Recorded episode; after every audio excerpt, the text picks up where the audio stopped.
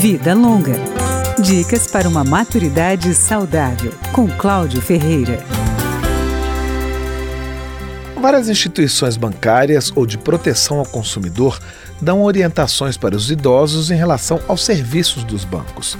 As dicas começam na chegada à agência. É bom evitar ir ao banco sozinho e, quando sacar dinheiro, fazer a conferência no caixa para evitar que os outros vejam quantas cédulas a pessoa está levando. A senha do cartão de débito deve ser de uso exclusivo do cliente e não é recomendável assinar cheques em branco para fazer pagamentos futuros.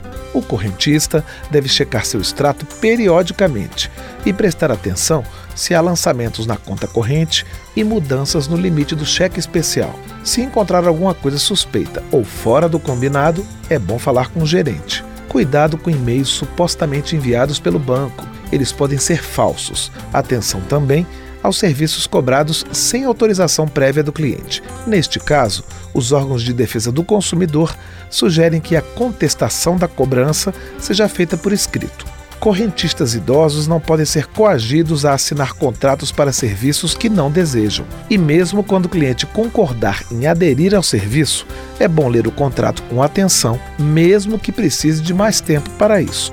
Atenção especial deve ser dada ao crédito consignado. Muitas vezes, o empréstimo é tomado para sanar problemas financeiros que não são do idoso. No caso dos aposentados e pensionistas, empréstimo só pode corresponder a até no máximo 30% do valor do benefício. Vida Longa, com Cláudio Ferreira.